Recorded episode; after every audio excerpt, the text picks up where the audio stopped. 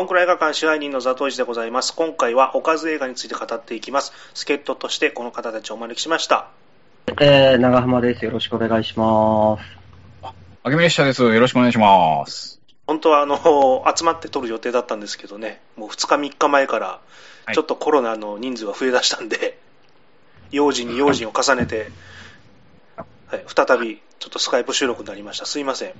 いえいえ、もう安全第一で行きましょということで、はいえっ、と、今回で14回目なのかな？おかず映画。すごいですね。そんなにおかずにすることがありますか、まだ。すごいですね。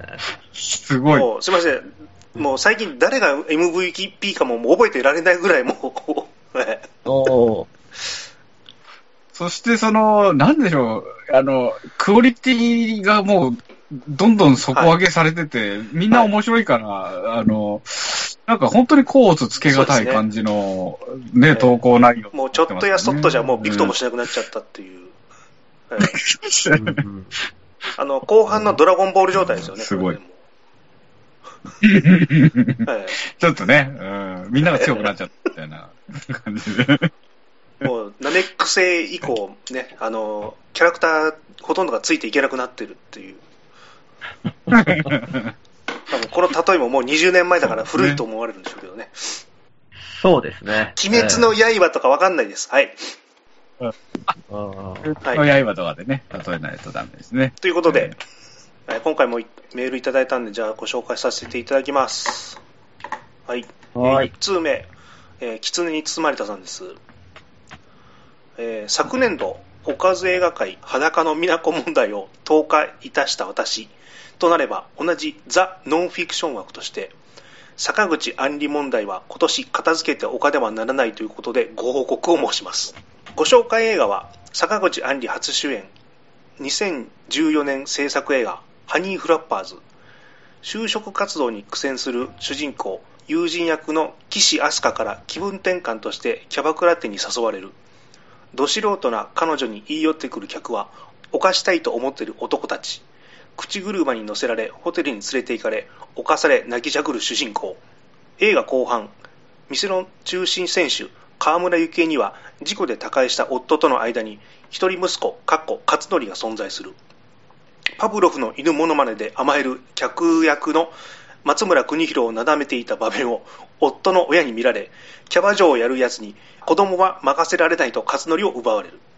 ラストは勝則を奪還し、2時間サスペンスの崖展開をマンション屋上で繰り広げるというどうしようもないダ作映画であります。多数のグラビアアイドル総出演の中、デビュー当時、オリジナルビデオ、マイッチングマチコ先生時代から、富豪美容整形本作 PR イベントでデビュー作に銀座六本木キャバクラでナンバーワン実績ありきを告白し変貌を遂げた、森下優里がメジャーからプロ野球を舐めて来日してきたボブ・ホーナーに見えて仕方がなかったのです。一方坂口杏里のその後2016年に杏里名義で AV デビュー。2017年にかつて交際していたホストから現金を騙し取ろうとした恐喝未遂容疑で逮捕。2019年ザ・ノンフィクション訳あって坂口杏里放送。放送後逮捕時につきまとったホストの自宅マンションに侵入したとして2度目の逮捕。ツイッター ツイッター内で50万円で会える人を募集したり本人公式 YouTube アンリチャンネルでは脱税容疑で逮捕された青汁王子からお金をもらうための連弾動画賭け野球で捕まった元巨人笠原翔輝とのコラボ動画お互いにいつ捕まったのかの詳細確認。パンクラス所属総合格闘家 YouTube 柴田との私たち結婚しましたフェイク動画投稿。かっこ個人的には坂口杏里には裏切られたぜ。あの金髪豚野郎にと罵倒してほしかったです。最後に坂口杏里と対戦をなされた方の風俗体験ブログから詳細をお伝えいたします。ラブホテルにやってきた風貌はニット帽にサングラス手にストローの刺さったレッドブルのカロリーオフ感持参で参上。裸体姿は AV でもお分かりの通り最大の特徴は下の剛毛ジャングルとポチりやすい乳首のつまみ具合。ただ挿入の際射精にかかる時間をプレイ中に何度も聞かれ何度もまだ行かなそうと聞いてくる。これは長浜さんが遭遇した卵の腐った匂いがしないと聞いてきた風俗嬢と種族的に同じ匂いがしてなりません。以上、映画をほったらかし、坂口杏里で遊んでしまいしまいまして申し訳ございません。というメールでした。これ、最初ですか、この投稿。ちょっとあの、癖玉がすごくないですか？あの、狐にしてはちょっともう、狐に包まれたさ、やっぱ問題児ですよね。うんでも、なんか、新たなコンテンツが今生まれましたよね、なんかね。ちょっと、もう、ほら、まフォーマットを大きく飛び出しましたね。浜さん、チラ見しすぎな、ちょっとメールなんですけど。これあれですよね。これ満足とかに載ってる情報ですよね。ただの風俗レポじゃないですか、これはもう最初の映画の話忘れてますもんね。これそう何の映画紹介されてたんでしたっけ？ハニハニーフラッパあ、ハニーフラッパー、ハニーフラッパー。ああ。ー。一応そのね、映画はちゃんとこう、ね、すごいもう本当に自由に風を操って、ね、こう飛んでますよね、ナウシカみたいに。すごいですね。自由自在だな。えーそうです微笑みデブさんに次ぐ化け物がだんだん育っていってる感じが、え怖いですね。うん、恐ろしいですね。これね、あの、キツネに包まれてさんもらいましたからね、僕らに、あの、ちょっとねあ、10周年記念で。すなんかごい、すごいのを作っていただいたって、まだちょっとごめんなさい、あのね、あの、コロナでまはい。た会えてないので、いただいてないんですけど、何ですか、あの、冊子を作って、ああ、そうです。差し内容も結構ね、いや、ね、凄めの内容で、あ、そうなんですか？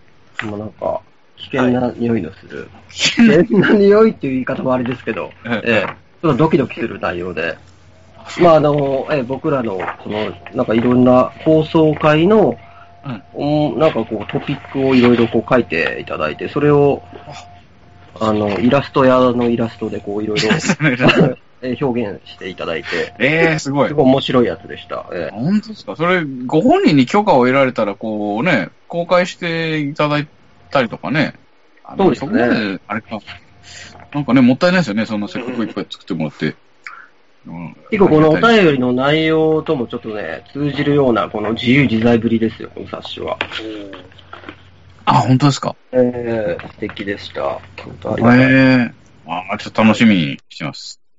ありがとうございましでは続きまして、えー、狐に包まれたさんからです。おー、弁当ですね。な、た。肩壊しちゃいますよ、ねえ。なんじゃこらおかず映画シリーズ。2014年、足立由美主演映画、花酔い道中。足立由美芸能生活30周年記念映画。家なき子劇場版以来20年ぶりの主演作。舞台は吉原、囚われ遊女の主人公。染め物職人との出会いが捨て去った恋と乙女心に火を灯す。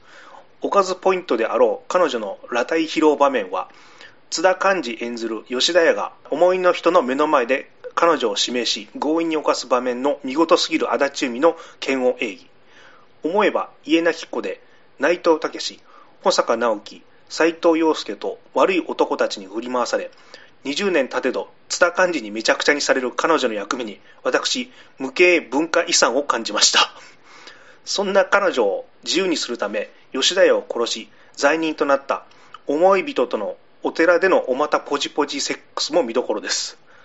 そんな足立由美といえばセットで出てくるのが母親足立由里娘の稼いだお金で全身美容整形を実行したり息子が嫌がっても SOD からイメージビデオに出たりとお題エピソードにこと書かなかった人物であります。母親が脱いで子供が呆れ不信感で家計がてんてこまいになる。こんな輪廻転生をこの一族は繰り広げていただければと期待してやめません。以上です。ひどいことを書いてますけどね、最後。あの期待してやみません。最低なことを書いてますけど、でもまあ、その、困った母親というね、あの、やっぱ、そこ、キーワードが、そうですね、はい美奈子にね、ちょっとうん知る。なんかこう、一貫したテーマを感じますね。やっぱそういう巨大な家族のサーガみたいなのが好きなんでしょうね、なんか。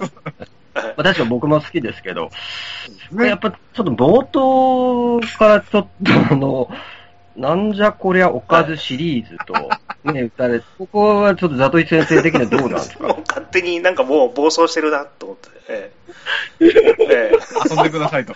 もう手がつけられないなと。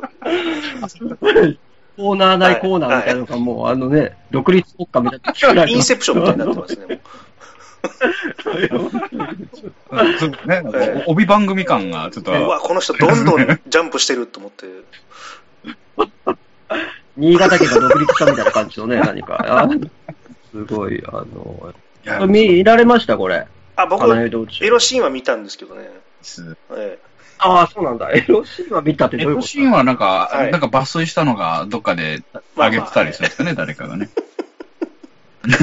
あれ見てないですか？ザトイチ先生のお眼鏡にはそんなにかなわなかったいや、僕としてはもうほら、ちっちゃい頃から知ってる子がね、ああ、こうなったのねっていうのが逆にこう、嬉しいなっていう。興奮、興奮度倍増っていう。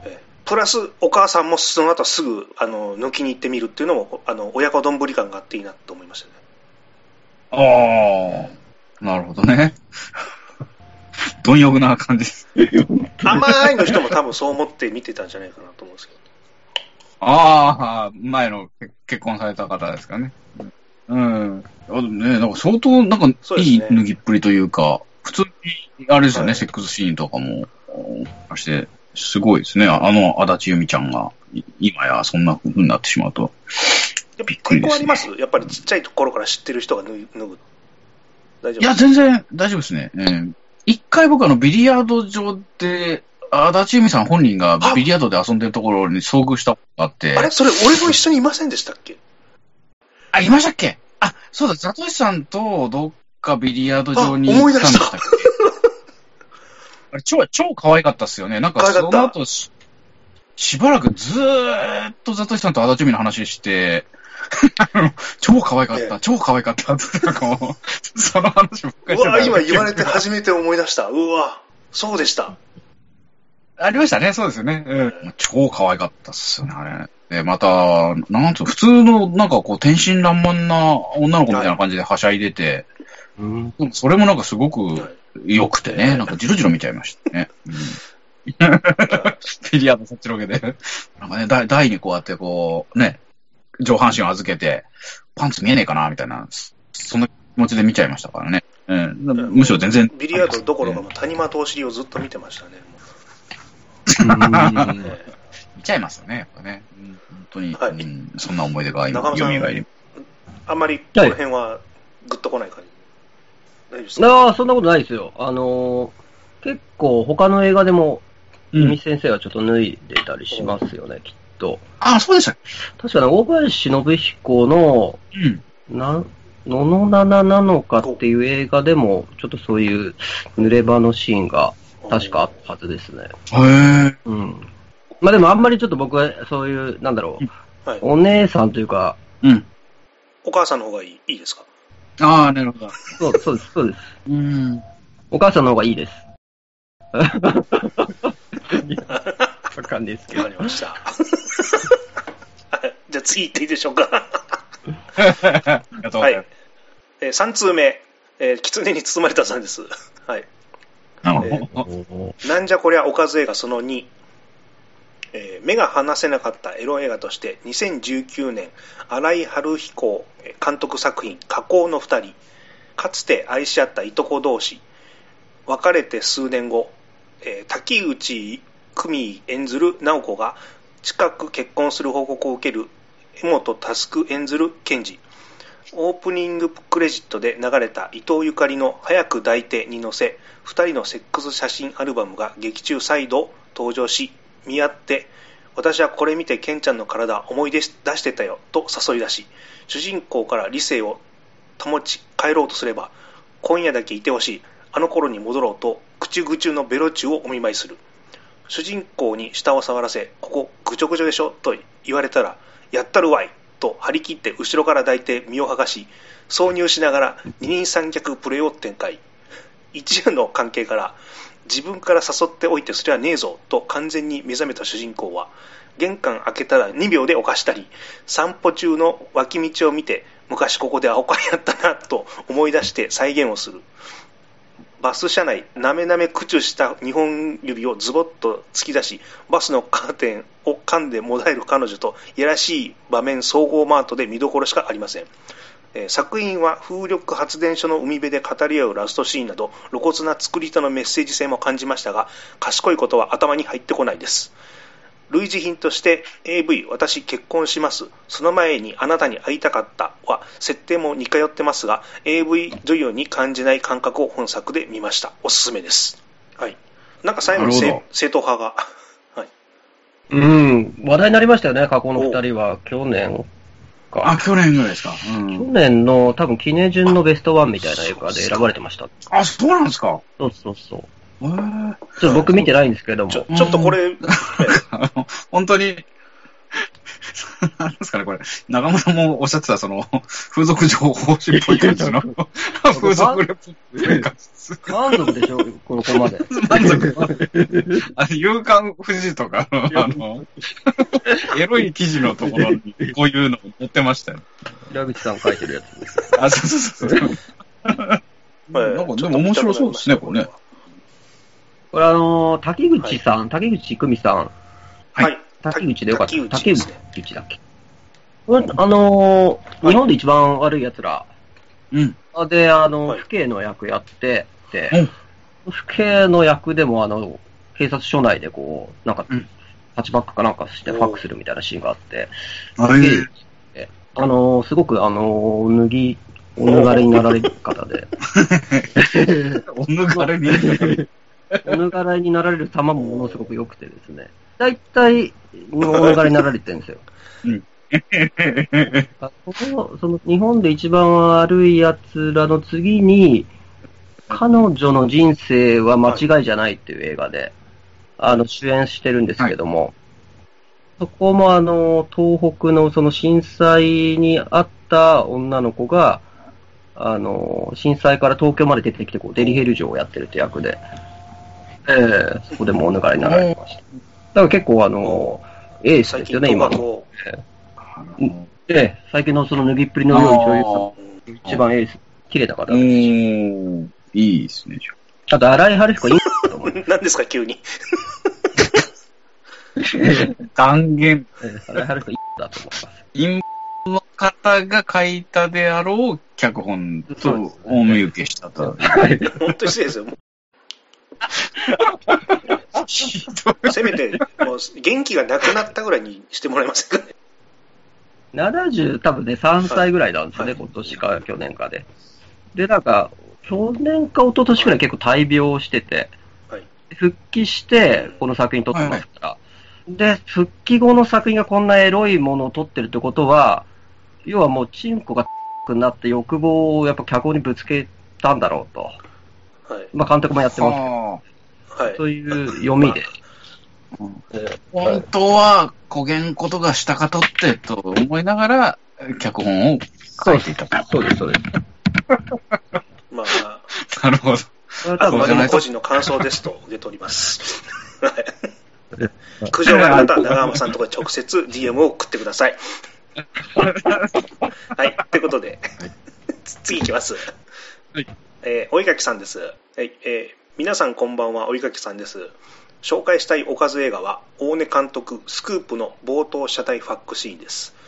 東宝のテロップとともに、女性の喘ぎ声が聞こえ、福山雅治が車内に連れ込んだ女をバックではめてそのままフィニッシュ。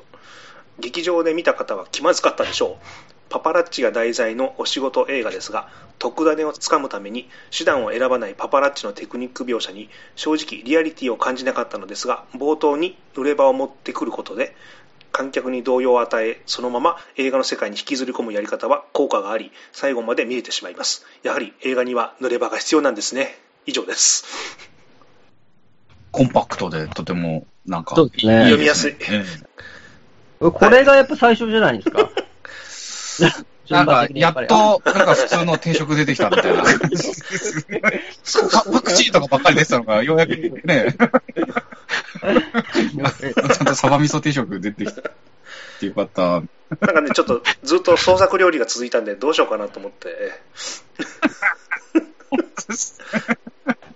冒頭にそんなファクシーンがある映画なんですね。スクープ見てないんですけど。え、ごら、なられました？僕見ました。あ、ああるんですか？やっぱ、あの、冒頭からそんなシーン。ありましたね。ありました、ありました。うんあ、そうなうん。まあ、まあそうですね。うん結構あの、まあ、福山先生が、その、はいやさぐれた、その、売れない、この、週刊誌のカメラマンみたいな役で出てるんですけど、うん。やっぱりもうちょっと福山さんが、その、スターすぎて、はい、はい。もう、まあ、その、武将髭とか生やしたり、こうん。う、こう、よれた服とか着てるんですけど、あんま見えないんですよね、そういう風に、こう。えーそこはちょっともったいない感じはしましたけども。うん。いわゆるもう本当華やかな感じになってしまっうーん、そうですね。ちょっとピカピカした感じになっちゃってましたけども。うん。二階堂ふみさんが出てますよね。そっちとの絡みは、えっとね、絡みそうになる感じがちょっとあったかな。そう淡い、淡いこう恋愛関係みたいなのがちょっとあるんですよね。うん。それぐらいでしたね。はい。そのスクープの中で。僕見てないですけど、あの、二階堂ふみさんはあれで脱がれてますよね。リバーズエッジで脱がれてますよね。ああの画像は確認しました。あ、はいえ抜かりないです。本当に。えーそこら辺も中学生と変わらないマインドで、二階堂ふみおっぱいで検索で、あれで、だから、あさすがのさすがですね。え信頼のおけるやはり支配支配人ですよね。そうですね。間違いないですね、もう。うん。でもこれ聞いて、二回とふみおっぱい検索する人いっぱいいると思いますよ。最低ですね、もう。ほんとね。いいんですよ。では次行って大丈夫でしょうか。はい。狐に包まれたさんです。えーっと、映画に映る素敵なお姉さんセレクション。1983年、松本清張原作、えー三村春彦監督、天城越え。14歳の主人公は家を飛び出し、天城峠越えを目指すが、途中、流れの物売りに家に帰るように諭され、しぶしぶ家に戻ると、母の吉行和子は、叔父の小倉一郎に侵され、あえぐ場面の見事な顔芸っぷり。刑事の渡瀬恒彦らに必要に尋問を受け耐えかねて子犬のような目つきで股下からジョワッと失禁する田中優子お姉さんに魅了される天城峠でのやり取りは偶然出会いやり取りはできてでも自分のものにはならない童貞心通称 DT ポイズンをくすぐられる映画でありました。その他には今年4月に他界された大林信彦監督作品1998年貞戯作安倍貞の生涯。見どころ場面の一つに芸者から売春婦に転職した安倍貞のお客として大林作品常連の林康文がご来店。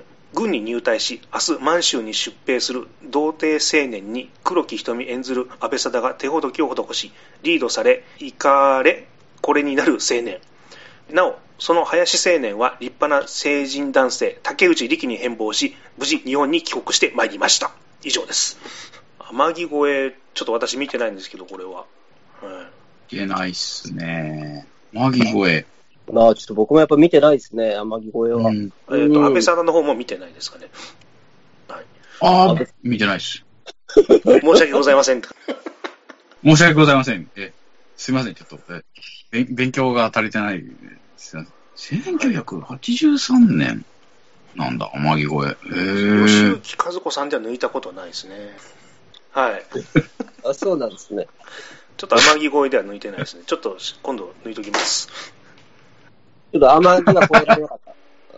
尋問を受け、え耐えかねて子犬のような目つきで、股下からジョワーと失禁する田中優子お姉さん。そうですねここでじゃあ、おしっこメソッドで、え おしっこメソッドで、おしっこメソッド。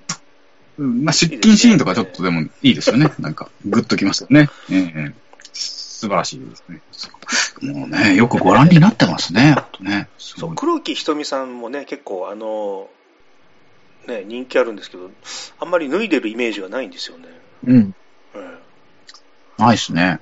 うん。あれ失楽園黒木瞳さんでしたよね。確か。えね。あれで結構行ってんじゃないですか？いおそらくは。黒木瞳おっぱいで検索ってことですかね。ああ、そう確かそうです。うんなんかうん。別の映画のおっぱいのが動画見たことあ画像は見たことあるあ、でもいろんな画像がこう上がってまいりますね。ええはいすごいですね、インターネットは。本当に。おたまったもんじゃないですよね。自分の名前とおっぱいで検索されて、こんないやらしい男どもがね、検索するわけですからね。ありますね。出ますね。あります。でもうん98年だから、ね、まあ、比較的あの、うん画質が綺麗なやつでしょうね。ちょっと見たいですね。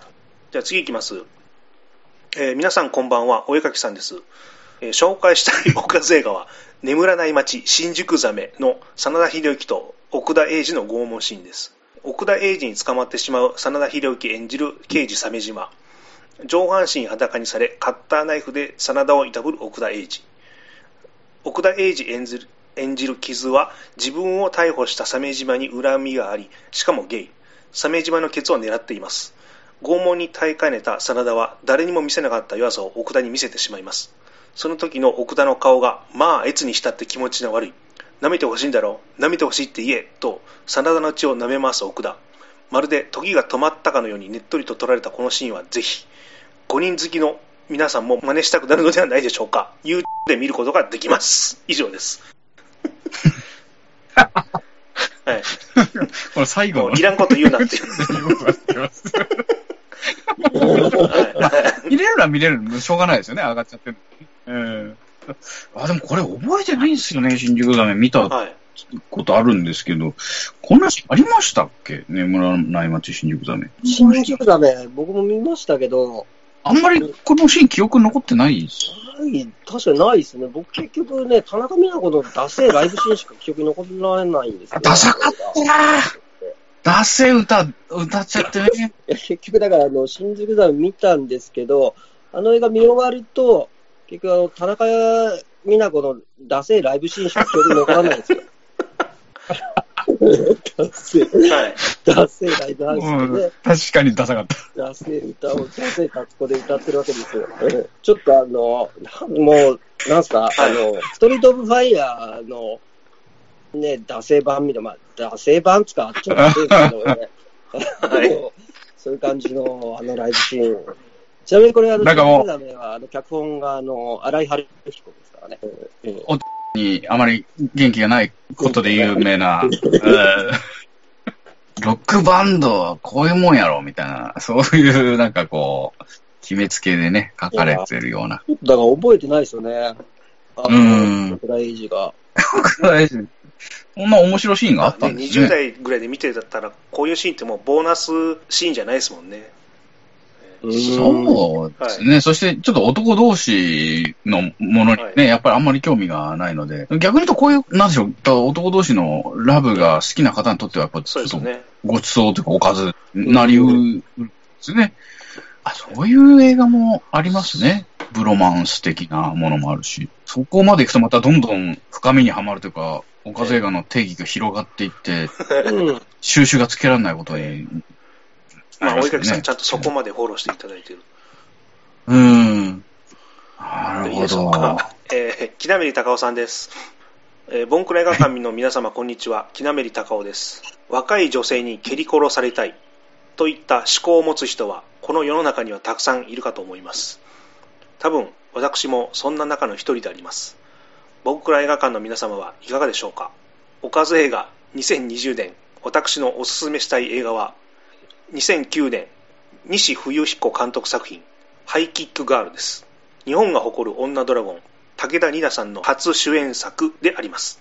この映画は空手使いの JK 武田里奈が男子空手部やヤンキー軍団に喧嘩をふっかけたりし、その都度人格者である空手の師匠がフォローに入るといった筋立てで、ミニスカ制服の下はスパッツ着用、パンチラといったセクシャル方面の需要には一切応えていないのですが、鳥顔、しかも猛禽類系な顔立ちの武田里奈は、高飛車な言動をする未熟な人物で、終始ド S 丸出しな振る舞いをし、ほとんどの対戦相手を見下した上、蹴り倒していく。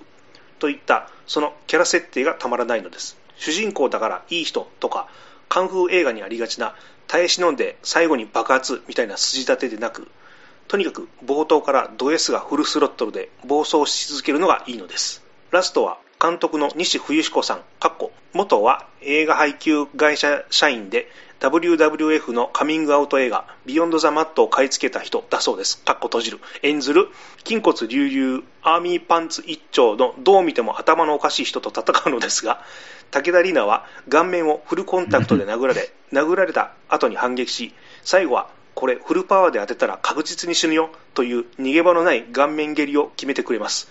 こんな焦点こそが理想であると思わせてくれる一撃であります。同映画、実績のある空手競技者や格闘家も多数出演しているのですが、この顔面あり仕様のラストバトルはきっといろいろとリスキーだけど、でもやるんだよ状況だったので、新人監督と新人主演女優が戦う構図にするしかなかったのかなといった邪推もしたくなるシーンです。ちなみに武田里奈さんと同じ鳥川女優さんの武田玲奈さんという方もおり、似た名前なので、武田里奈さん向けのハードアクションオファーが、なぜか武田玲奈さんの方に来てしまったという話が、いつやの映画秘宝紙に出ていましたね。佐々木希や木下ゆきなにも蹴られたい願望があります。それでは。辻切りみたいな終わり方しましたね。佐々木希や木下ゆきの蹴られた願望がありますそれではすごいですその後にそれでは続かないはずですよね。それでは。手紙の結びにこんなこと書きますか？ちょっと。いやー、でも面白そうですね。ええ、爽やかですね。そうですね。木南さんも趣味がね、本当にもうはっきりとこう、してて、こういう人が好きっていうのはね、しっかりしてるんですね。長岡結構近いんじゃないですか、これ。僕結構近いですね。あの、ね、僕もやっぱ蹴られたいというか、もう、殴り殺されたいみたいな、ありますからね、そういうところは。死ぬときはやっぱそういうふうに死にたいというか、ね、うん。しごかれたいんですよね。うん。やっぱり。しごきを受けたい。しごきを受けたりする女子部員とかに。うんうんうん。うん必要のないトレーニングを重ねたいってことですか？重ねたいですよね。ああ、そうなんだ。金玉蹴られるとかちょっと痛いから嫌って感じですか？ちょっとなんか、まあ、なんかそこら辺ちょっと違うとは思うんですけどね、木南さんもどうなのかちょっとわかんないですけども、うん、僕もやっぱ金玉をそのその目的で蹴られるみたいなのあんまりなくて、うんうん、一緒になんかスポーツとかの部活に入ってなんかしごかれたいみたいな。うん。そうですよね。なるほど。そういうのどうなん？ですか痛いのは嫌だな、なんか、うん。蹴られるか。うん。で、ユッキーナと、やっぱその、佐々木希さんは、やっぱあの、ギャルですからね、もう。ですごく仲いいって言ってたから、やっぱそういうこう、ギャル系の人から、やっぱ下げすまれたいみたいなところは、やっぱ木南さんあるんじゃないですかね。ね。うん。攻め立てられたいんでしょうね、攻め立てられたいんでしょうね。仕事とかのミスをこうね、疲れて。タピオカ屋のトラブルもね、全部きなめりさんのせいにして、ね。お前が潰したんやろ、つって。タピオカ飲めよって言われてね。タピオカ飲まされるね、タピオカをつば、ね、詰められて。穴という穴に、タピオカを。カエルの卵みたいに出してみろよ、つってね。プリプリプリ、つって。タピオカで面白いこと言ってみろよ、言わされるんですよね。まあ、ありかもしれない、ね。さん、あれですかね、女子格闘家の更衣室とか忍び込んだタイミングで見つかった時とかも最高の瞬間なのかなって今最高なんでしょうね、きっとね。最高でしょうね。うん。あラストサムライ的にパーフェクトってつぶやいて死んでいくんじゃないですか、もう。剣渡辺よろしく。ロッカーに忍び込んだりとかしてね、ガチャって開けて、なんだこいつって言われて、いや、ちょっと道に迷いましてっていう。それが最後の言葉と。ちょっと道に迷いましたが。迷ってますね、だいぶね。だいぶ迷ってます。なことない方をね。次行きますよ。はい、えー、っと、木南隆夫さんです。ボンクラ映画館の皆さん、こんにちは。木南隆夫です。おかず映画2020年、私のおすすめしたい作品は、大森達史監督作品、長澤まさみ主演によるマザーです。2020年7月3日に公開されたばかりで絶賛公開中のはずですがこれぞザ・おかず映画な作品でした。それ以前私はコロナで外出もできない最中に自宅で長澤まさみの出世作「世界の中心で愛を叫ぶ」2004年を見直したのでした。邦画ジャンルでは後に延々と模倣作が作られる難病にかかってニット帽をかぶる恋愛もののパイオニア作品ながら結構いびつな作風の変な映画でした。当時10代の長澤まさみが水着や陸上競技ユニフォームホットパンツなどをひたすら着用し続けやたらと美脚を見せつける一本でもありました。長澤の美少女っぷりを聞きつけて撮影隊を引き連れてやってくる仮面出演の森田義満の存在にも納得の輝きっぷりだと思います。そんな世界中から16年、33歳になった長澤まさみ、かっこ東宝の看板であることの象徴であろう東宝カレンダーの表紙は2005年以降ずっとキープ中が超ビッチな母親役に挑んだのが本作マザーなのであります。なんでそういう自覚になったのかは作中で一切語られないものの想像を絶するマッドネスオカンで生活能力ゼロの長澤まさみ。風貌はザ・東方シンデレラなものの思考や言動は根本隆先生漫画における吉田佐吉そのものなので学校には行かせていない小学生の息子に自販機に行って酒買ってきてダッシュでと座った目で体育会系気質的な命令をするバッドアスっぷりです。しかし異性に対しての嗅覚の鋭さはメジャー級なので普段着は突然露出肩ひたすらホットパンツを着用し続けています。でそのままベッドにもなだれ込む。お酢を捕獲してはパックしまくる。みそじを超えても10代の頃と変わらぬホットパンツを着用して客船美を見せつける。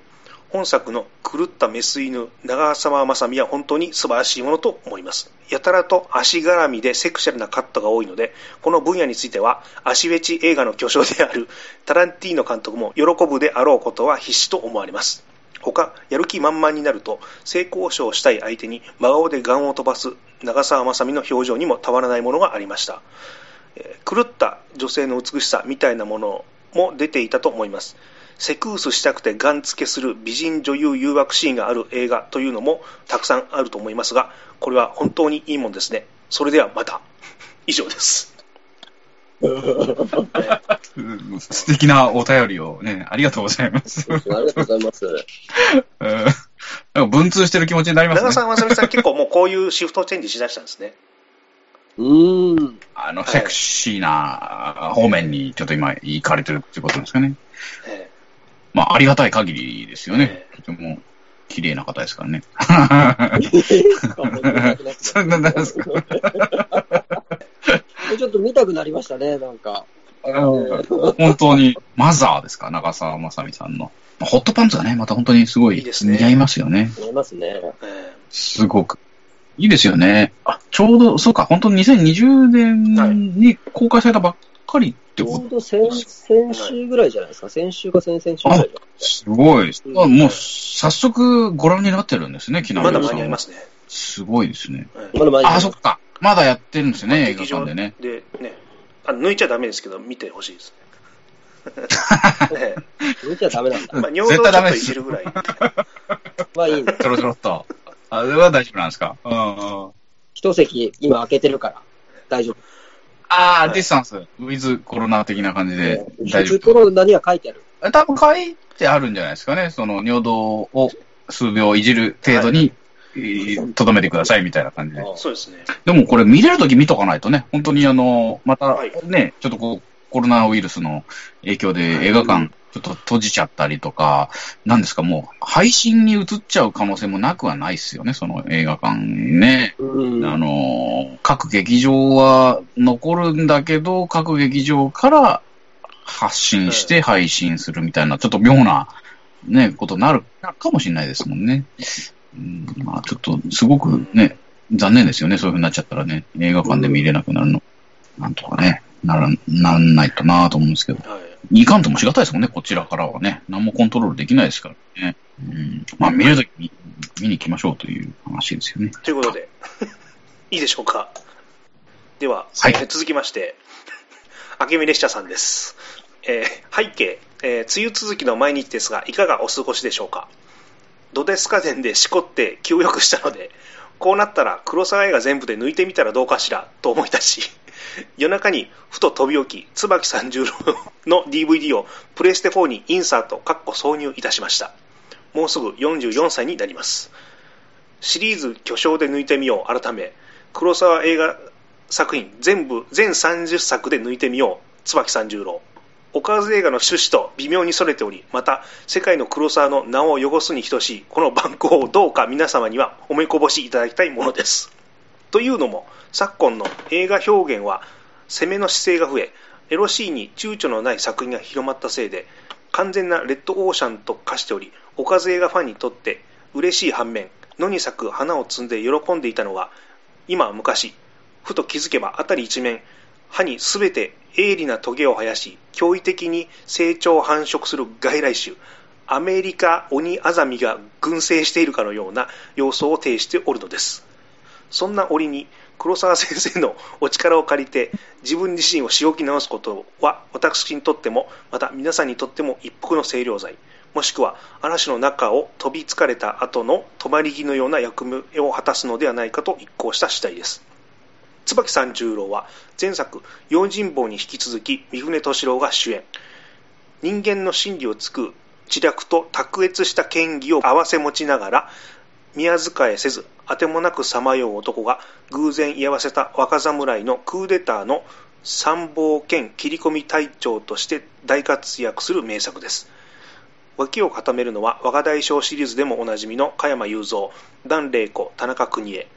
余談ですが椿三十郎は山本周五郎日日平安がベースになってはおりますがそれとは別に黒沢が温めて温めていたタイトルが青大将であり黒沢が企画を持ち込んだプロデューサーがヘビ嫌いだったことからそのタイトルは退け代わりに若大将シリーズのライバルに青大将と名付けたとウィキペディアに書いてあったので鵜呑みにしました。この国にはインターネットには何でもあります。ただし希望だけがありません。肝心の抜きどころですが困ったことにこの映画女性が6人しか登場せずそのうち3人は三十郎に善を運んでくれる下女たちで数秒の出演。残る3人は、段玲子ちゃん、入江貴子ちゃん、樋口敏子ちゃんの3人になります。入江貴子ちゃんは超美人女優さんですが、この時はすでにお年を重ねており、少し趣がありすぎる状態。有名な、あなたはギラギラして、ギラギラしすぎていますね。抜き身の刀みたい。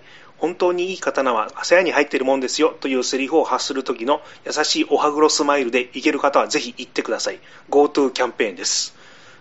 樋口敏子ちゃんは隠し砦の三悪人でも百姓娘として出演しておりますね。気丈な美しさが素敵な方です。そんな女性がストライクゾーンの方にはお勧めできますが、やはり出演シーンが短く、フィニッシュまでの難易度が高いです。ファミコンソフトで言うと、アトランティスの謎ぐらいの難易度っす。こうなったら、ダン・レイコちゃんで抜こうではありませんか。三十郎をキャプテンとした若侍チームから母と共に敵方から救出され、馬草小屋に囲われる玲子ちゃん、加山雄三を演じる伊坂伊織とたびたび仰せをここで重ねていると、まさかのカミングアウト。ただし、本番行為には及ばず、二人で普通に昼寝しているという設定です。かっこ、ペッティングぐらいは知っていると思います。グッとくるシーンのピックアップのみに止めるのもありかと思いましたが、タイトル通り抜いてこそなので、天国の黒沢先生の サングラスにサプライズトッピング、かっこトルチョック制裁する勢いで、ほとばしらせてみました。えー、妻子が寝静まったのを確認しながら、名作映画で千鶴をこく43歳の夜、なかなか悪くないです。そしてこんな夜があと28回控えています。7月ではありますが、またまた梅雨寒の日もあります。時節柄皆様どうかご自愛くださいますよう、敬具明美列車ということでした。はい。ありがとうございました。どうもありがとうございました。えはい。黒沢先生もすみませんでしたね。ありがとうございます。でも、もうね。ると思いますよ、でも。自分の映画で抜いてくれる本望だと思いますよ。本望。あと28回抜かないといけないんで、そうですね。どどうしようかなと思って、生きるでどうやって抜くんだろうっていうのもあるし、どうしようかなっていう、頑張ります。異形に、異形に挑戦してますよね。だから黒さを全部見た人はいるんですけど、はい、全部で抜いた人はまだいないと思うんですよね。人類、ね、だから、そういう人になろうかなってちょっと思いました。えー、なので、まあ、おかず映画ぜひ続けていただきたいということあ久しぶりに見返して、やっぱり、とても本当にいい、いい映画だ。純粋に。ええあの、一回ちゃんと通して見てから、おちんちん出してます。あのさすがにそれは失礼礼儀をわきまえたオナニーをしてるという。めっちゃわかめて。えーはい。もう黒沢映画僕は最高ね。今ちょうど、この間ツイッターでですね、という感じです。あの、天下のキャッチコピーを考えろみたいなハッシュタグがあったんで、えーあの、椿三十郎のセリフをパクらせていただきました。あなたはギラギラしてますねって、本当にいい刀は鞘に収まってるもんですよっていう、ね、やってみました。20いいねぐらい来ました。うんー、いいじゃないですか。まあ、あれですよね、あの、梅津先生と天下が似てるみたいなツイートえもすごい。アカウントの方でもう一個やったんですけどね。うんあの時に助けていただいた梅津和夫ですっていうのをやったんですけどね。うんそれはちょっとバズりました。びっくりしました。面白かったですねえ黒沢映画、隙がないですからね、なかなかね。うん。結構やっぱコーナーないコーナーがすごく多くなってきましたね、やっぱ。ああ、ぐ群雄割拠ですね。独立国家が。えまあ、特にないですか、長浜さん。は。もう、椿三十郎については特に。え秋さん、いやー、なん。ですかね、やっぱ難しいことをやってますよ、やっぱりすごく。大変あ難易度これから大変だと思って、思ってちょっと。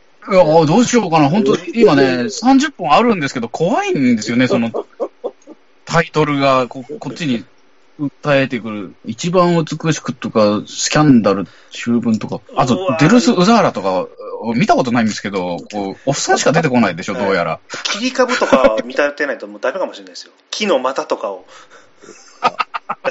見立て、見立てが必要になってくるんです。いやーあの、一応ね、こう、ルールみたいなのを設けようかなと思って、うん、その、あの、ストップして、静止画像、はい一時停止はやってもいいっていうのはちょっと決めたんですよ。うんその、な、何秒間とかの勝負になってくる、さすがに、で、ちょっとね、そんちょっと頑張ってやってみます。女性化するアプリあるじゃないですか、最近。はい。あれは、デルス・ウラーザのあのおじいさんにアプリを使うっていうのはダメなんですかね。まあ、禁じ手ですよね、本当に。ええええ どうしてもダメだったら、うんそういう感じで。うん。また、あと映画から着想したイメージ、イマジネーションはいで、いたすというのは全然ありだと思うんですよ。うん映画が呼び起こしたものですから、そこはあの、やっぱ黒沢先生の力を借りるという表現でふさわしいのかなと思いましたので、えクレームは全然入れてもらって大丈夫なんで、え私のアカウントに、えどしどし、どしどしクレームを入れてください。えーじゃあ最後のメールです、えー香港のホエミデブさんです、えーティームボンクラ映画館の皆様こんにちは。亀戸ガチ無職香港のホエミデブです。最近弟かっこ正社員が結婚いたしまして兄弟内格差が広がっている状況につきアラフォー兄がおかず映画の手紙をしたためるということに自責の念を感じる次第です。はい。とは言いましてもお便りを出さずにはいられないのがこの名物企画。今年もご機嫌にご報告いたします。宮崎駿風の谷のナウシカ。先日久々に今作を映画鑑賞したのですがナウシカの圧倒的なママっぷりに思わずふわママ？過去反疑問形をつぶやいてしまいました。意味もなくおっぱいが放漫チキな設定はママを生み出すためだったのかと弱い36歳にして気づきました。さすが俺たちの宮さんです。プリンセスながらも常に最前線で陣頭指揮を取り周囲を鼓舞し諦めない姿勢を見せるマネジメント能力に勃起してしまいました。パクさんも鑑賞後いやー宮さん勃起しちゃったよかっこ笑いといったことが容易に想像できます。なおダース・ベイダーやシャア・アズナブルも最前線に繰り出す繰り出す系リーダーに分類されるかと思います。タイトルの新書をナウシカ・ダース・ベイダーシャアに見る最前線で戦うリーダー像アフターコロナで生きるためにというタイトルの新書を公文写真書から出したいくらいです。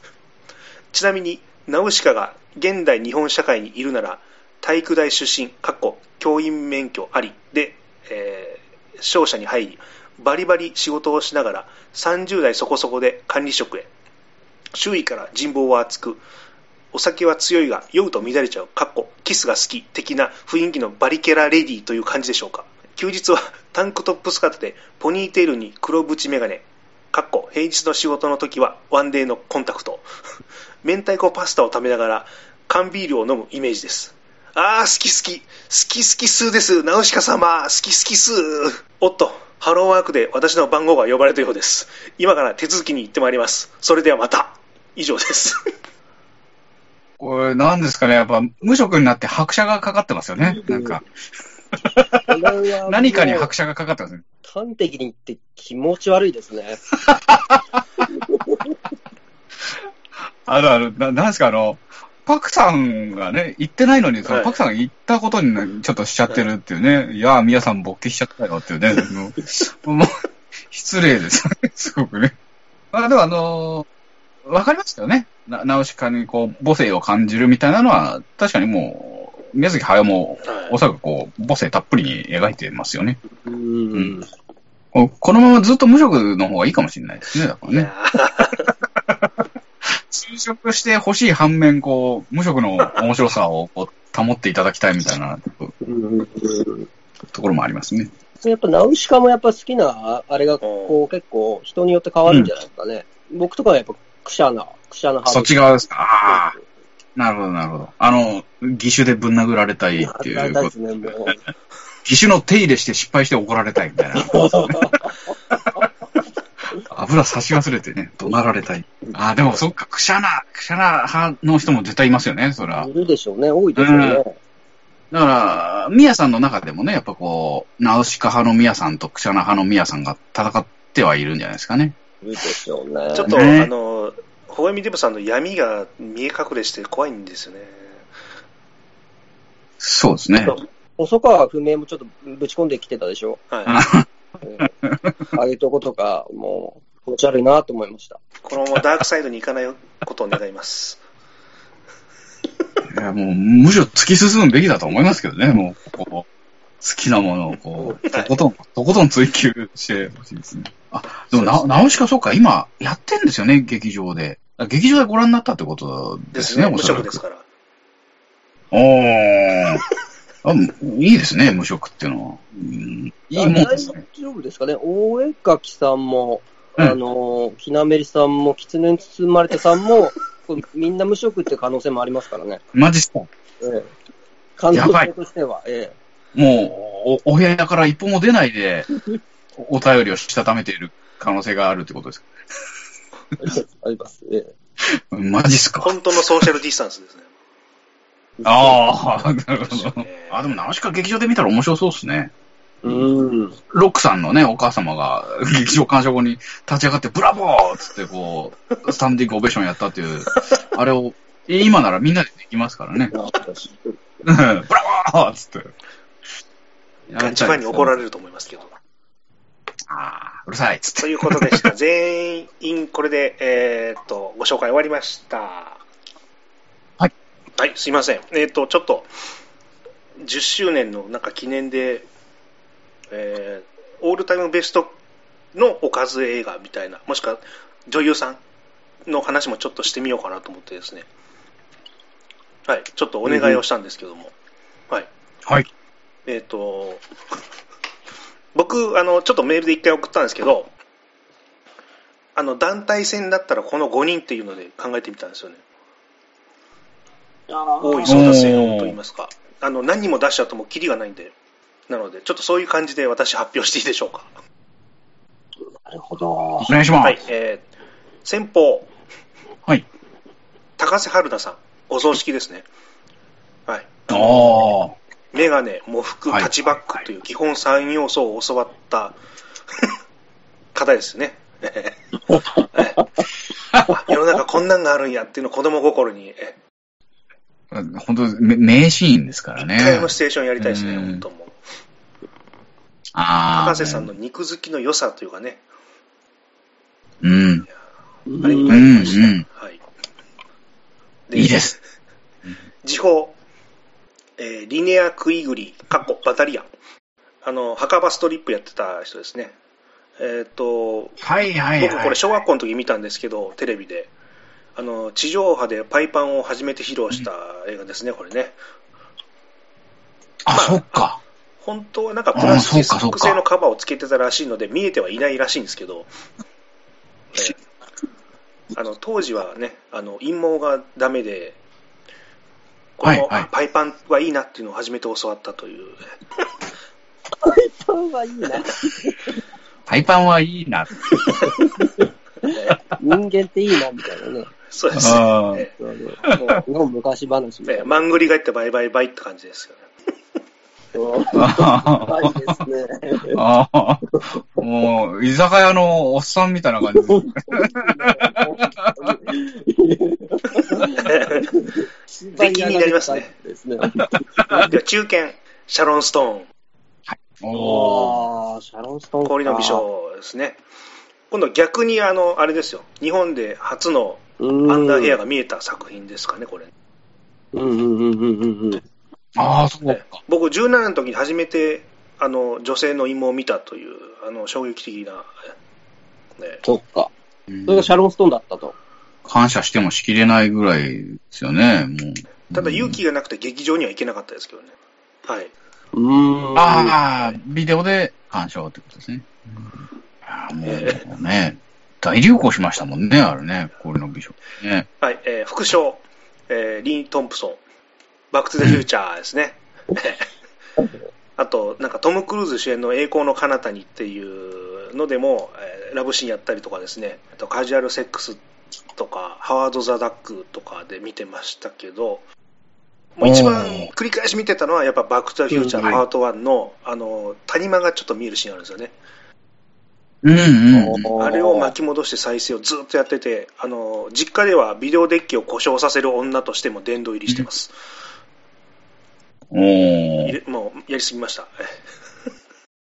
もう入れすぎて。ええうんうん巻き戻して巻き戻してもう。母親からあんたまたねって怒られましたけどね。またリープトン、リー・トンプソンねって言われて。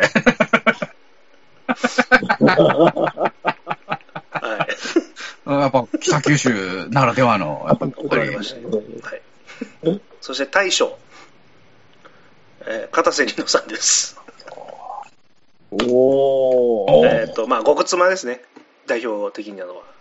あの顔とボディはもう無敵の組み合わせですね。はい。で、あのラブシーンですから、世良正則。寺正なんか捕則。まる直前、あ、殺される直前か、にちょっとベッドシーンあるんですけどね。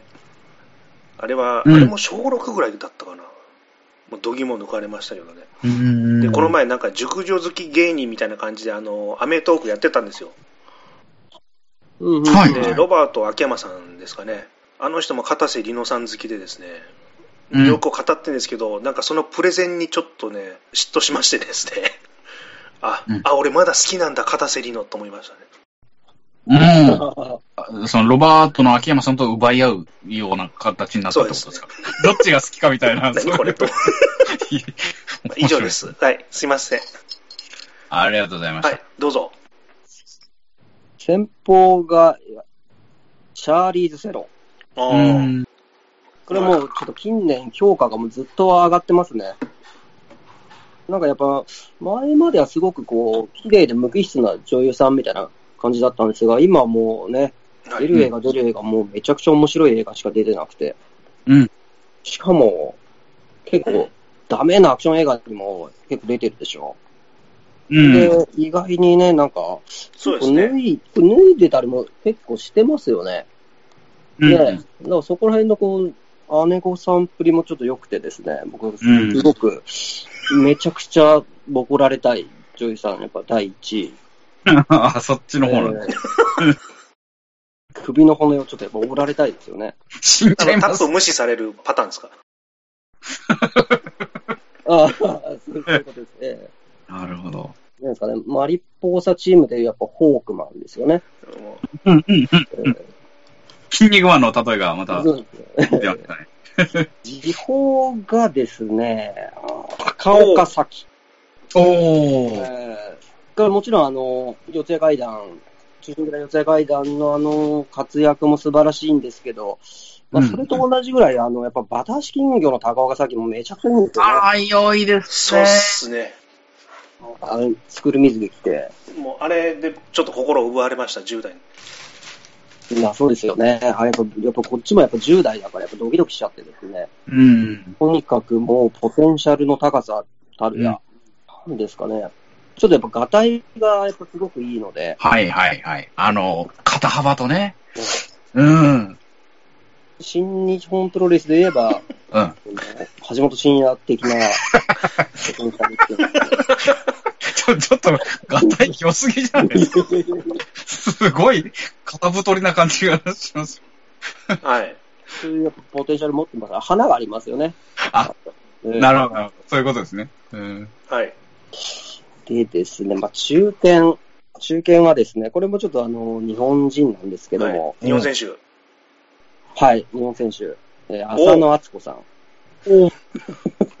浅野敦子さんがですね、まあ、あの、メジャー版の方のあの、高校大パニック、うんで、あの、ちょっと屋上でね、あのね、お小便をするシーンがありまして、おしっこメソッド。はいはいはいはい。おしっこメソッドがそこで発動したわけですよ。ええなんてことをするんだとね。やっぱこれは、高校ぐらいに多分見たと思うんですけど、やっぱちょっと見ちゃいけないものを見てる感じがすごくして、ちょっとやっぱ、なんですかね、ちょっと、あれは僕の性癖にすごく影響を与えてしまいましたね。おしっこというジャンルもあるんだっていうのを。うん。ちょっとジャンルが、ええ知らない世界がなんかドカーンと広がったというですね。これ大丈夫かな、この放送。危ない。危ないと思いますよ。はい塩田浅野敦子さんですね。副賞がですね、副賞、えー、まあこれはもうちょっとあの、はい里井先生も、あの、お名前を挙げてましたけれども、シャロン・ストーン、ね。あーはい。もそれももう本当にもう、なんですかね、もう氷の微笑ですよね。はいあの、もう、安定感、はい。う、うん。キングズ100トンでしょそうですね。本当、あの、筋肉マン知らない人も置いてきぼりにされてますから。筋肉マンジャクソンっていうのはその超人の名前ですね。筋肉マン出てくる。安定感。もう、筋肉マン好きな人はたまらない今時間に突入してますね。知らない人はもうパーンという感じですけど。よくわかります。あれですよ、今で言う、やっぱシャーリー・セロンさんにやっぱちょっと似てるんですよね、系統がね。ああ。ちょっとあの、もうすごく、こう、スラッとした、はいうんで、しかも目つきがド鋭くてですね。うんうんうんで、やっぱあの安定感。はうん。なんというか。うん。うんだからまあすごくやっぱ、あのー僕はちょっとやっぱ映画館見に行った方なんで、はい。はい。そうそう、すごく良かったです。まあ思い出の女優さんですよ。いいなぁうん。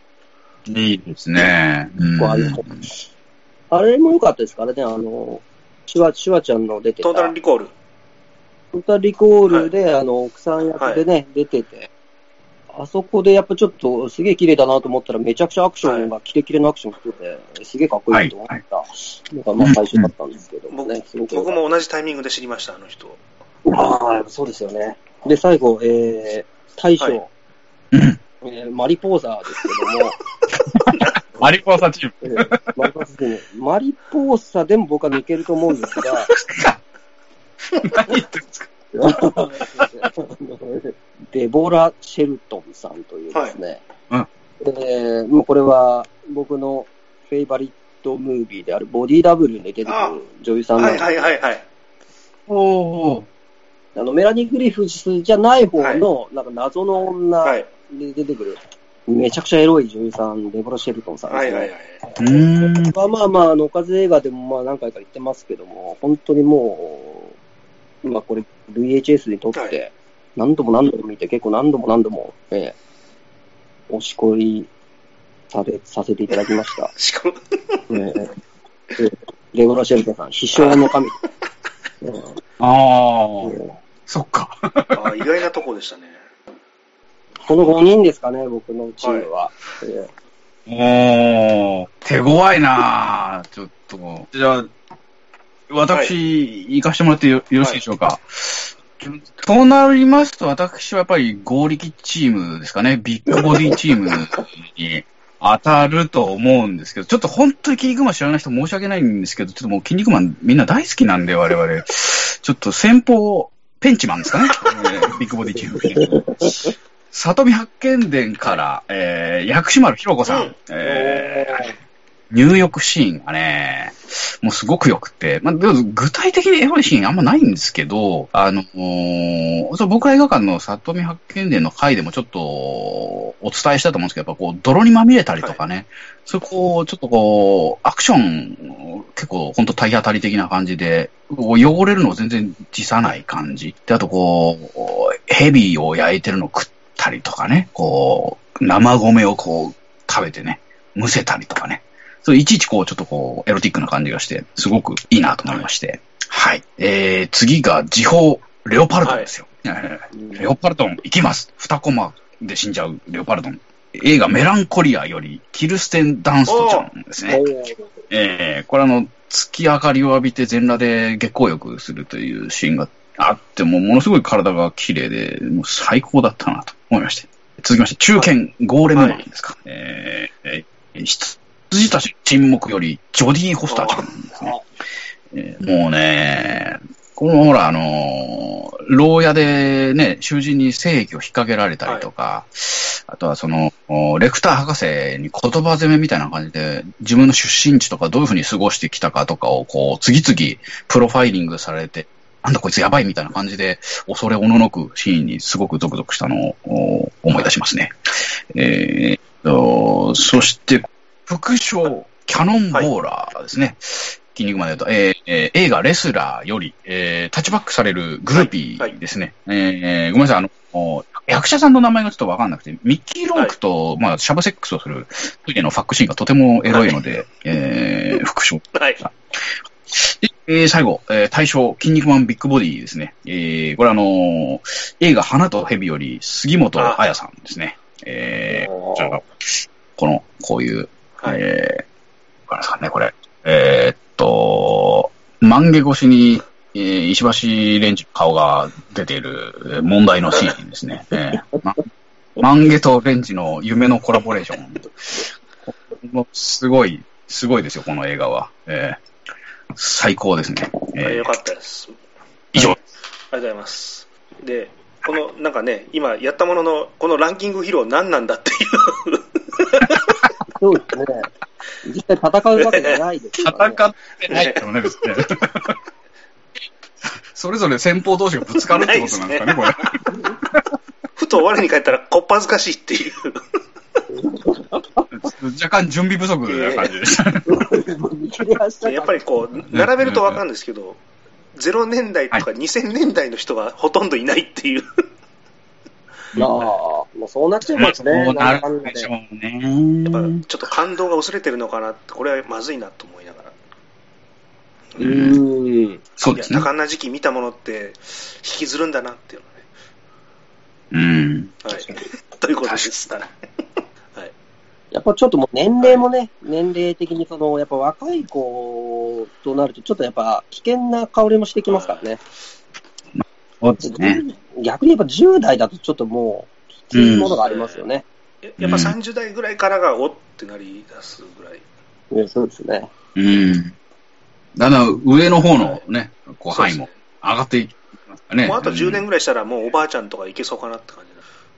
ううん巣鴨行こうぜみたいな感じになるんじゃないですかね。うん。俺は巣鴨で行くみ、って。み、うん。みんなで巣鴨ナンパしに行こうぜみたいな。うん。エレキ版いるみたいな感じで、こう、なんか。ナンパするいや、でも面白いですね、こう考えてね、遊ぶのも。ええ皆さんも、皆さんもね、やっぱね、自分のチームを結成して、ね、あの、お友達とバトルしてみては、ね、いかがでしょうかと。まあね、筋肉マンみたいにちょいちょい入れ替えもありっていう。入れ替えね。ううんん。それいいですね。うん。デッキみたいなもんですからね。いえ、ええそうですねカ。カードバトルみたいなね。うん。まあ、や、やられる女優さんにとってはたまったもんじゃないかもしれない。コマとしてね、扱う。一番嫌われる行為だとは。そんなことのために脱いだんじゃねえぞっていうね。っていうおまけでした。はい。じゃあ、はい。MVP 決めましょう。はい。MVP は、えっ、と、はい。結局出した人が、えー我々以外だと3人っていうね、見事な。はい。ねえ、もう本当いつもありがとうございます。本当ありがとうございます。楽しいお便りをもう、しかもね、あの、だいたい2つ3つ書いてきていただけるのが本当に、ありがたいですよね。と、えー、すっかな。あの、まあ、最後に読まれたっていうのもありますし、投稿のやっぱ内容の良さもあり、これ、未びいきになっちゃうかもしれないですけど、ほこみデブさんすごい良かったなというのがありまして、シシードというか、これ覗いた方がいいんですかね、この、私とこう、ほこみデブさんの投稿っていうのはやっぱり。はい。だ大丈夫ですか？じゃあ、ちょっとナウシカのほこみデブさんに私は一票を投じたいと思います。はい。そうです。ね、僕はやっぱり、多分おそらく僕と性的思考が完全に一致していると思われる、うん。やっぱ、キナメリさんの、うんあのやっぱ、佐々木希や木下ゆきなにも蹴られたい願望があります。それでは、というですね。この投稿ですね。爽やかな、ええ爽やかな、え爽やかなカミングアウト。え新緑も芽吹きみたいな感じのね。あ、自己の同じ文章書いてますよね。テイストはそうですね、近いです。それですかね、僕は。ええ動力系、うん、そうですね。うん。うん私もちょっともうそれに乗ります。はい。じゃあ、僕、あっちだったんですよ。マザーかあ怪奇とか悩んだんですけど、ええ。でも、どっちみち、あの、きなめりさんなんですよ、マね。ザーもよかった、確かに。はああ、キナメリさん対キナメリさんになるわけですね。い。このなんかもう、やばいですね。いっぱい出したもん勝ちみたいになりかけてるっていうのはちょっと、あれですけど。はい。いや、でもやっぱと投稿内容もね、やっぱもう皆さん、皆さん凄まじく面白かったので。私も、はい。ハイキックガールに1票入れます。ということで、えー、きなめり高尾さんが MVP ということで、おめでとうございます。おめでとうございます。えっ、と、いつも通りパンフレットですね。えっ、と、ダンケルクと、えっ、と、はい15時17分パリ行きと、えージオストーム、はい。ダークタワー、アウトレイジ、最終章。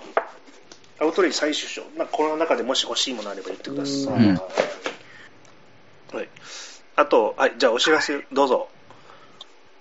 はい。お知らせ、えーとですね、ちょっとあのー、なんでしょう、前回などもちょっとお知らせさせてもらったんですが、あの、私と長間さんと香港のホヘミデブさんってあの、文学フリマに出品をしようと。してたらコロナのせいで、ちょっともう中止になっちゃって、その腹いせで YouTube を始めたんですよ。これをちょっとおかげさまでご好評いただいてまして、えー、またちょっと今続けててですね、まあ大体なんか週1のペースで今上げられてはいるんですが、えーえーまああの、たわいもないおしゃべりではありますが、あの、聞いていただければ、フルメタル中学の YouTube で検索していただけるとえー見れますので。で、あの、後々はザトイチさんや村上六さんもゲストでちょっと出ていただきたいなと思っております。そちらもぜひ、えーお楽しみにしていただけると。最新回はあれですよね、村上龍について何何でしたっけ？語ってましたよね。そうです。はい、あの、5分後の世界という、えー、架空戦記ものですかね。えー、あの、ドラゴニストね、どあの、村上龍大好きっ子にはすごく評判のいい小説ですね。えー、あの、すごく面白いので、ぜひ、小説も読んで、あの、聞いていただけるとより楽しいかなと思いますね。はい。これで以上になります。はい。はい。ああとですね、なんかちょっと最近起こってることなんですけど、なんかメール受信トラブルが結構あってですね、あのー送ったつもりがこっちに受信してないことが、だからちょこちょこあるみたいで、はい。あの、今回、ほごみデブさんもですね、あの、送りましたって言ってたんですけど、なんか来てこなかったんで、別経由でメールいただいたんですけど、ひょっとしたらちょっと送ったのに読まれてないよって方、もしあのいらっしゃったら、またなんかちょっとリアクションしてもらえると、はい。ああ、あの、ホームページのメールフォームがうまくいってないんですか、ああ、そうなんですか。ちょっと謎なんですよね、これはなる。えうーん。それちょっとね、もったいないので、ちょっとボンクラのツイッターか、もしくはホームページのコメント欄とかにね、ちょっとそうですね。飛んでいただければ。えということです。はい。お知らせはこんなところで、はい。えっ、と、また来月も、はい。ね、あの、時はそうとかね、あ、そうそう。はい。あの、映像犬とか、やろう、はいはいはいやろうかなと思ってますんで、はい。時はそう、あれ映画公開まだ、まだしてないですねあれ決ま決まってないんですよね。そのうちにミュージアムも行っときたいなと思うんですけど。ああ、行きたいですね。う。うんん。面白そうあんまり。混んでないみたいですね。予約制なんで。あーそうなんですかまあ、コロナの影響もあるしね。そうなんです。ああ、本当にね。困ったもんですね、コロナ。うんはい、以上です。あ今年も無事 終わりましたんで、我々の甲子園が、えああ、最高でしたね。もう来年はちょっとね、また顔合わせてやりたいですね。ああ、できるといいですね。本当やねっぱ。りどうしてもね、あの、リモートでやると 会話がしづらいという。本当ですね。そうですね。ちょっとなんか機器の問題もね、いろいろちょっと出たりしますしね。はい。フリーズしてるかどうかもちょっとよくわかんなかったりありますしあね。、そうそうそうなんですよね。ねぜひはい、次は対面で、えーやりたいですね今。年も、は、はいいあの、たくさんメールはい。いただきましてありがとうございました。はい。じゃあまた来年やるかもよって感じで。はい。ということです。はい。じゃあありがとうございました。はい。ありがとうございました。ありがとうございました。